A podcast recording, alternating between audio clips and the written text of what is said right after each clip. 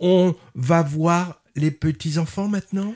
Oui, il y a un certain Ernest. Eh oui, à Movies, on est curieux de tout et on se dévoue pour nos auditeurs de tous âges en allant voir des films ciblés public senior comme Cœur de rocker, mais aussi des films pour juniors. C'est le cas avec Ernest et Célestine, sortis un peu avant Noël.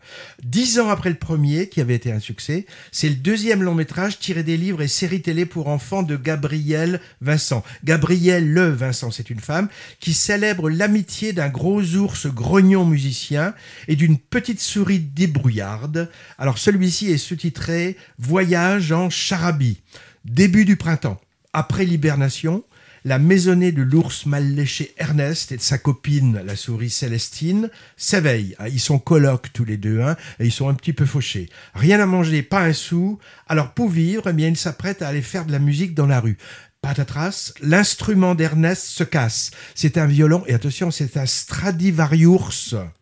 Seule solution pour le réparer, eh ben, se rendre chez celui qui l'a fabriqué, en Charabie, pays natal d'Ernest, qui ne tient pas trop d'ailleurs à y retourner, et on comprendra pourquoi en voyant le film. Voilà le début, et suivront les aventures dans ce pays aux règles très curieuses, du genre la musique y est bannie, les feux de, signalisation ont sept couleurs, et on occupe forcément le même métier que ses parents, bah, forcément la devise du pays étant c'est comme ça, et puis c'est tout. Alors, malgré une histoire, moi, que j'ai trouvé quand même un peu bancale, avec des rebondissements tirés par les cheveux, le, scénario n'est pas signé de Daniel Pennac, comme c'était le cas du premier. Alors, c'est peut-être pour ça. Bon, en tout cas, le film est un ravissement d'animation traditionnelle, à la main. On est loin des fracas des, nombreux films, des nombreux dessins animés ou d'animation, comme tu disais, criards, hein, criards au niveau de l'image et au niveau du son d'ailleurs, hein, qui peuplent nos écrans.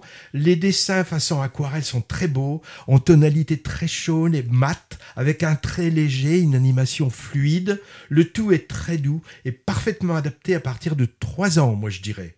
La salle était remplie de bambins venant des centres aérés et ils étaient très à l'écoute hein, et très disciplinés. Tu les aurais vus à la fin rapporter leurs petits rehausseurs au fond de la salle. C'était très joli à voir. Le thème central, en plus de l'amitié, c'est la musique la musique comme moyen de résistance et moyen de fraternité, genre la musique adoucit les mœurs, consensuelle, pas très originale, mais après tout, faut apprendre aux enfants les belles choses très tôt.